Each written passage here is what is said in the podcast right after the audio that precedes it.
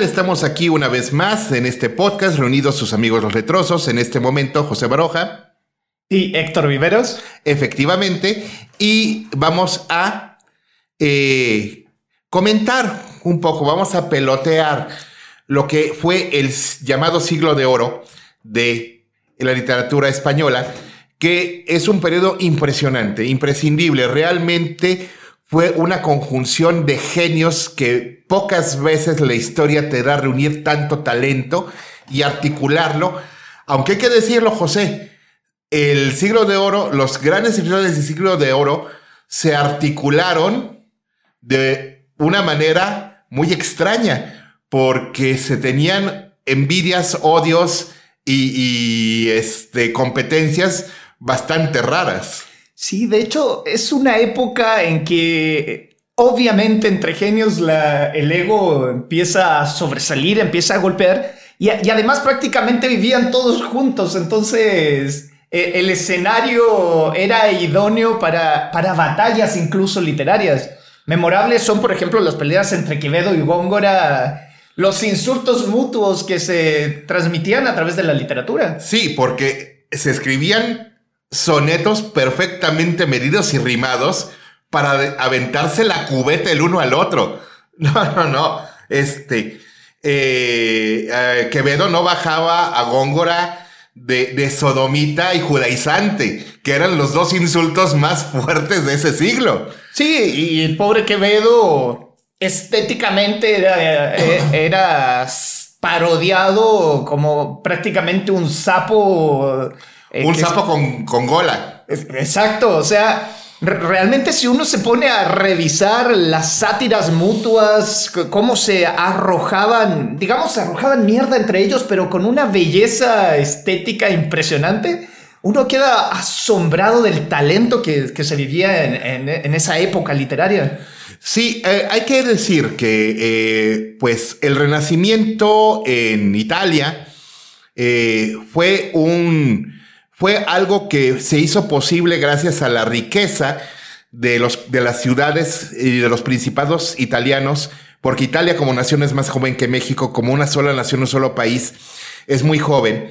En aquel momento existían el Principado de Génova, el de Nápoles, este, y eh, los príncipes comerciantes que proporcionalmente al tipo de cambio lo que se podía hacer con, con el dinero en aquel entonces, los príncipes comerciantes italianos, eh, la familia Medici, por ejemplo, eran más ricos proporcionalmente que Bill Gates en este momento. Sí, la verdad es que sí. Y, gracias a esa gran riqueza fue que cada ciudad y cada principado financió a grandes artistas para embellecerlos. Sí, y de hecho era una forma de mostrarse poderosos, a ver quién tenía al artista más chingón a su cargo. Artistas que no solo se ocupaban del arte propiamente, en el sentido de la pintura, por ejemplo, la literatura, sino que también, por ejemplo, como el caso de Leonardo da Vinci, se preocupaba de, temas de armamento, de temas de invenciones que iban un poco más allá, pero que también eran artes, entendido como técnica propiamente. Sí, y entonces esa riqueza que permitió el florecimiento de Italia no le llega a España hasta el siglo 17. En el siglo XVII, con la corrida de Indias, los 40 navíos cargados de oro hasta la última moneda que pudieran soportar, que llegaban cada año a... ¿A, qué puerto era? Era el puerto de... Cádiz, ¿no? Era el puerto de Cádiz, sí. Eh, fue lo que financió a ese renacimiento español. Que ese renacimiento español, el siglo XVII, siglo de oro, no solamente tiene estos grandes escritores, también tiene al Greco, al Bosco, tiene, tiene a Velázquez. Exacto. De hecho, hay quienes plantean que el Renacimiento español incluso no llega a existir como tal. Se habla directamente de o de barroco o se habla directamente de un renacimiento a la española. ¿Por qué? Porque además en España ya se ha declarado Carlos V como defensor de la fe católica y como auspiciador, digamos, de la Santísima Inquisición, que no solo oficiaba en el ámbito religioso, sino que también oficiaba en el ámbito civil. Sí, y entonces el Renacimiento de la Española eh, tuvo una gran calidad en el arte, pero en la cultura y la educación, el, hay que decirlo con todas sus letras, letras, el lastre del poder de la iglesia no le permitió el desarrollo social que sí tuvieron, por ejemplo, Italia, Francia y después eh, tuvieron eh, pues el, el Reino Unido que en ese tiempo no estaba tan unido, este, con la reforma protestante. Entonces, el desarrollo social y económico les pasó de noche, pero el desarrollo, desarrollo artístico nos dejó un legado. Sí, de hecho se habla y probablemente se imponga más todavía esa idea que en los momentos de crisis o de precrisis, aunque me suena cómic lo de crisis y precrisis, eh, es el momento idóneo para que surja la mejor de todas las literaturas. Porque hay que recordar que todo lo que es el llamado siglo de oro surge ya con Carlos V a punto de abdicar por Felipe II, su hijo, y que aparentemente es el periodo de mayor auge del imperio español, pero al mismo tiempo es el periodo que, los, que estos escritores se comienzan a ver, que es el declive de lo que es el imperio español. Entonces es, es interesante ver la visión también de, de estos autores Comenzando por una obra que, que, sí entra más o menos en el Renacimiento, como es, por ejemplo, El Lazarillo de Tormes, ese anónimo que obviamente se entiende teniendo la Inquisición ahí dando vueltas. Y cómo va, va avanzando, avanzando hasta que aparecen estos verdaderos monstruos de la literatura, como son Lope, el mismo Cervantes. Sí, y de hecho hay un poema de Quevedo, este, lo pueden, lo pueden googlear, que, que habla precisamente del desencanto que tiene de cómo se está eh, aproximando al desastre el imperio español. Eh, tiene este verso de, mire los muros de esta patria mía, si alguna vez fuertes y brillantes, y, ahí va para abajo. Este, eh, se puede ver que, que, él ya, ya podía vislumbrar que, este desarrollo económico, sin un desarrollo, desarrollo económico, pero de la élite, sin un desarrollo social, iba a conducir al desastre. De hecho, este, el propio Cervantes fue soldado. De hecho, en la batalla de Lepanto es que queda con, con la mitad de la funcionalidad de su mano izquierda. Este, no queda completamente manco, pero bueno, así le apodan el manco de Lepanto porque perdió la movilidad y parte de la mano en esa batalla. Eh, ahí podemos, eh, podemos ver el desencanto.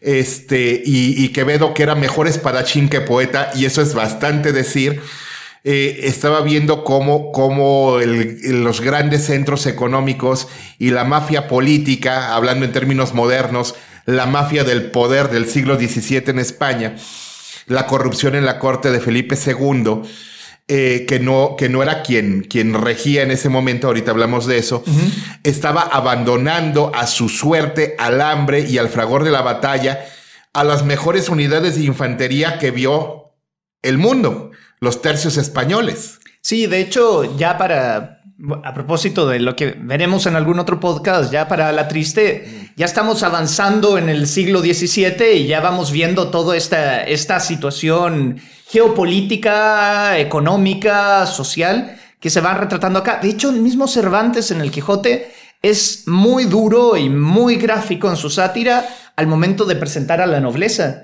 Nobleza que no hace nada con las manos, pero vive a costa de los impuestos que ya le han puesto a los mismos soldados, que, puede ser además una cuestión personal, lanzándola ahí al, al escenario para la crítica. Y eh, vemos cómo Cervantes se, se mofa de, de lo inútiles, de cómo aprovechan el tiempo para divertirse, mientras otra gente está está pasando penurias dentro del mismo llamado imperio español. Además, el tema de las guerras religiosas también va a ser muy relevante. El mismo tema de, valga la repetición, de que España se cierra sobre la base de este catolicismo recalcitrante. Sí, monopólico, que eventualmente va, va, a generar las mismas emancipaciones, digamos, de, de las naciones americanas. Entonces, es interesante ver cómo esto va, va siendo recogido además en, los tratos, en la crítica, en la obra literaria en general de, estos autores que nosotros acá destacamos. Sí, de hecho recomiendo un, una recopilación este, que ya salió en forma de libro, que se llama Una historia de España, que escribe precisamente Arturo Pérez Reverte, que son este, artículos, una recopilación de artículos que había publicado en el diario El País en su, en su suplemento semanal, este, El País XL semanal, eh, y que te narra de manera platicadita y con un pinche humorcito negro, negro de la eh, fregada, este, eh, cómo se forma España. Y empieza desde los tiempos en que llegaron los celtíberos a, la península, viene la invasión de los visigodos y termina, y termina esa narración porque él mismo lo reconoce, hay mejores escritores que lo, que lo cuentan mejor, termina con la transición a la democracia, a la transición a la democracia, a la muerte de Franco en el año 1975. En el año 1975, este, ah, ah, es que España, en el, el relato que hace de España Pérez Reverte está todo el desencanto de todas las oportunidades que tuvieron de ser realmente grandes y cómo la bulia, la corrupción, este, el lastre de, de, de ser más papistas que el Papa. Sí, no sé por qué me suena conocido todo eso, ¿no? sí.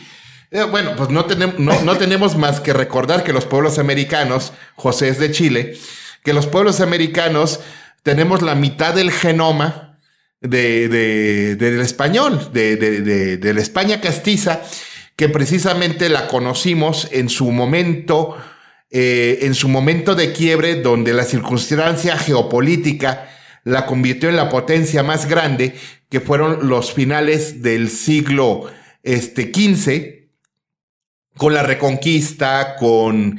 Este, sí, claro, la expansión finalmente de, lo que es el imperio español, este imperio donde no se oculta el sol, que era el lema en particular. De Felipe II, sí porque cuando el sol se estaba poniendo en Filipinas, estaba saliendo en Cerdeña, en mitad del Mediterráneo. Sí, y de hecho, por cierto, el libro que recomienda de Pérez Reverte, por favor, búsquelo. Sí, doy fe, es un, gran, una gran forma de acercarse también a, la historia de España, que es, es algo que un poco lo han alejado hoy en día, pero sí es importante conocerla, sobre todo para, para entender cómo se va desarrollando esta, esta literatura en español que finalmente también nos, es parte de nuestra herencia. Sí, porque el momento del dominio español en, las Américas, esos tres siglos, fueron tres siglos particularmente interesantes, que fue todo el siglo XVI, todo el siglo XVII y la mitad grande del siglo XVIII. Sí, de hecho, e, es interesante pensar a propósito de, esta historia, a propósito de este imperio español, a propósito del siglo de oro. Yo comentaba que siempre suele hablarse entre hispanistas de dos siglos de oro y los dos están ligados precisamente con momentos de crisis. El segundo siglo de oro español es el que da a finales del siglo XIX, cuando España ya pierde los, los últimos territorios que le quedan. Y tenemos a, a, figuras que van a ser relevantes, llamada, la llamada generación del 98 y después van a, ser prácticamente los fundadores de lo que es la generación del 14 y la del 27, donde tenemos a, autores como Antonio Machado, por ejemplo, donde tenemos a, Lorca en el 27. Entonces, e, e, es importante ir viendo cómo, cómo sopesan dos, estos dos ámbitos, digamos, el literario y el histórico. No, es que uno sea representación absoluta de lo que te, dice la historia, pero sí es una lectura de lo que va pasando en la historia. Además de que estos grandes monstruos del siglo XVII formaron al español de forma definitiva. De hecho, cuando se dice que el español es lengua de Cervantes, no es una figura retórica. Realmente el idioma español eh, puede tener eh, su forma definitiva a través de de la recopilación del habla popular y de los usos de la lengua que están en el Quijote. Y además se establecen arquetipos propiamente que se van repitiendo y que se habla de arquetipos propiamente hispánicos. Hispánicos, como son el loco, este loco cuerdo más bien, eh, la Celestina, el pícaro. El pícaro que realmente aquí en América pegó con tubo. Sí, de hecho en Chile, por ejemplo, tenemos al Roto, que es un heredero directo de Pedro Urdemales. Y aquí tenemos en México a Pito Pérez.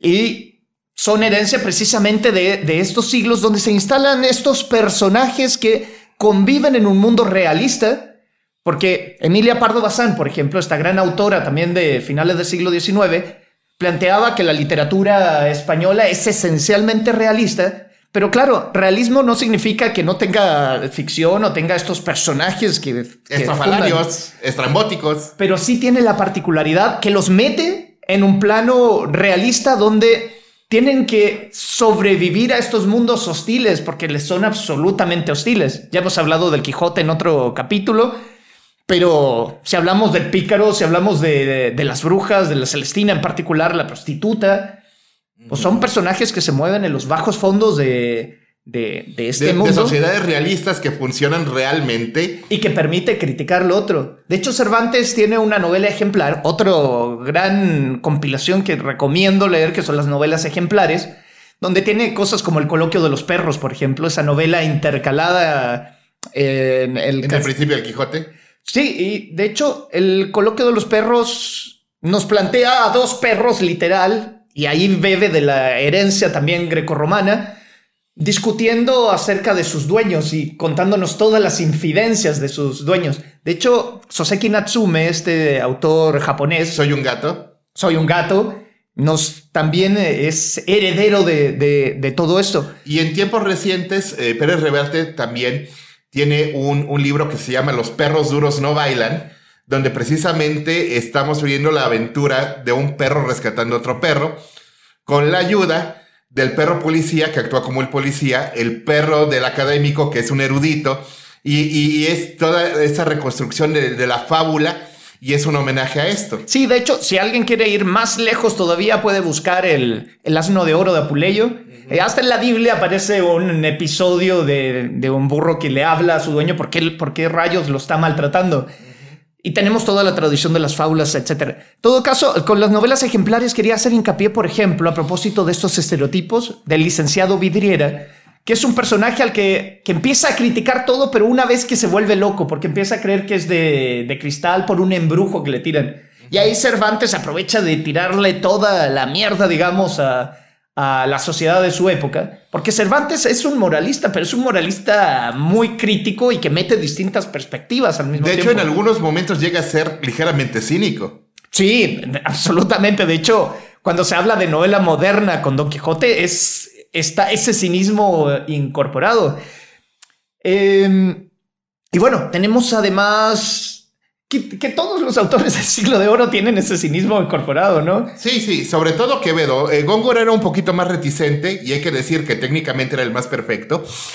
Pero sí, esos metros son ah, incomparables. Sí, exigen el estudio prácticamente para leerlos. Sí, y, en cambio, y en cambio, Quevedo era barrio, que, que, que puedes sacar al escritor del barrio, pero no puede sacar el barrio del escritor. ¿Y sabes dónde lo retrata muy bien? En El Buscón Don Pablos, que es una novela picaresca al estilo de Quevedo, o sea, conceptista y por lo tanto llena de dobles, triples, cuádruples sentidos. Y donde de repente igual le tira algo a Góngora. Es como que tenía la fijación de tirarle de algún modo algo a Góngora. Como, como le decía Oscar Wilde, tienes que estar muy agradecido de tus enemigos. Son la única persona que jamás deja de pensar en ti. Sí, sin duda. Pero además es notable que pese a ello, había un respeto tremendo, porque de partida el que te, insulta de forma soez, digamos, e inmediata, pues no vale la pena, pero estos... El que se toma el tiempo de describir perfectamente un soneto no, no, no. Sí, claro. Bueno, y de hecho, si se quieren enterar más acerca de, de todo este, este chisme literario, pues hay mucha información sobre los roces entre Lope y Cervantes, por ejemplo, entre el mismo Quevedo, Góngora. Tenemos también por ahí metido a Calderón de la Barca, que no lo hemos mencionado, con su vida sueño, el Gran Teatro del Mundo. El Gran Teatro del Mundo, sí. Eh, está, anda Tirso de Molina dando vueltas también, pero ya hacia, hacia finales de lo que se considera siglo de oro. Entonces es un mundo muy rico que, de repente... Eh, está lleno de, intriga, de vicio, de chisme, de pelea de cantina. Sí, y esa es la gran virtud que tiene el Capitán a la Triste y tiene Pérez Reverte en general, que trae al siglo XXI algo que ha ido quedando un poco relegado muchas veces por el prejuicio acerca de la dificultad que tiene.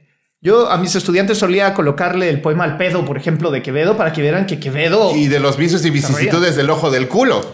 Ah, pues es, maravilloso. Y por cierto, está en, nuestra app Audacia de Libros, para que, lo busquen.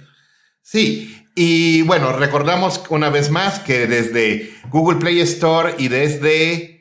Em, app Store. Entonces pueden descargar este, el contenido de Audacia, tenemos algo de contenido.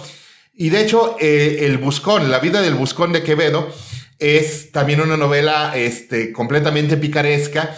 Y esto tiene importancia para nosotros como, como naciones americanas, porque el lenguaje que usamos nace con ellos, los arquetipos dentro, de nuestra mente de la bruja, la prostituta, el, el, pícaro, el ladrón, este, el borracho, vienen de eso, vienen de ahí, no podemos negarlo, es la mitad de nuestro genoma y es el 70% de nuestro idioma. Sí, de hecho, si quieren buscar algo propiamente, bueno, entre comillas, americano, el Periquillo Sarmiento es heredero directo de... Es la, primera, la primera licencia, por así decirlo, pago de patente del uso del idioma español en, el idioma, en, el contexto americano. Sí, y como última recomendación, Gargantúa y Pantagruel, a propósito de todo este lenguaje satírico que, que acaba de salir, y busquen a, Pérez Reverte. Ya, habíamos anticipado en capítulos anteriores que pronto habrá algo específico sobre el... Capitán a la Triste. A la Triste. Y Pérez Reverte tiene toda nuestra admiración y nuestro respeto por, por el gran labor que ha hecho también en términos de la lengua española. No hay, que, no hay que olvidar que es miembro de la Real Academia y pues obviamente eh, le da una perspectiva completamente superior sobre el lenguaje porque es una autoridad en el lenguaje. Pero él mismo dice, la autoridad no hay que respetarla. él mismo lo dice. Y de hecho, a propósito de la solemnidad que muchos le dan y que a estas obras y que la alejan, hay que recordar lo que decía el mismo Quijote, que la solemnidad peca de ridícula. Sí, sí, entonces, perdámosle el respeto. En realidad, esa literatura que nos parece tan arriba, tan perfecta, tan, tan prístina, tan de oro, son pleitos de cantina, son, son este, vicios, es crítica social. Traían barrio estos cabrones, traían barrio estos cabrones. Sí, y, piénsenlo de, de ese modo, o sea, no es algo relegado a la academia, no es algo que debe estar en lo más oscuro de la biblioteca, no, es la base de prácticamente cosas que uno se sorprendería de encontrarlas allá, porque uno pensaría que son solo de ahora. Como hablábamos en capítulos anteriores, Don Quijote tiene escenas que parecen de Black Mirror. Sí, sí, sí. Y, otros que parecen de, del horario de comedia. Y Quevedo tiene un repertorio de insultos que bien podemos usar hoy en día, además. De hecho, sería muy bueno poder insultar como Quevedo. Nadie te puede insultar mejor que Francisco de Quevedo. Sí, eso queda como, como tarea buscar lo que es, e, es Quevedo, lo que es Góngora, lo que es Lope, lo que es Calderón de la Barca, lo que es Cervantes, y ir ampliando así. Letrosos somos todos aquellos que estamos, que amamos este, eh, el libro en particular. Entonces, pierdan el respeto, dense cuenta de que esta es parte de su herencia y no la estamos reclamando. Nos pertenece 300 eh, años de, dominación y, tomemos la apropiación del lenguaje más bello del mundo como nuestra indemnización. Sí, así que solo un recordatorio final. Busquen la aplicación de Audacia Audiolibros, Google Play, App Store. Es gratuita. Tiene una sección premium, pero no están forzados a, a tenerla, a no ser que quieran enterarse de qué maravillas esconde esconden esos rumbos, pero además pueden escuchar muchos clásicos de, manera gratuita y, bueno, seguir creciendo en este mundo de infinito de las letras, esta biblioteca infinita, como decía Borges. Jorge Luis Borges. Así que estos son solo por hoy los amigos, los letrosos. Héctor Viveros. José Baroja. Y nos despedimos entre libros para una próxima ocasión.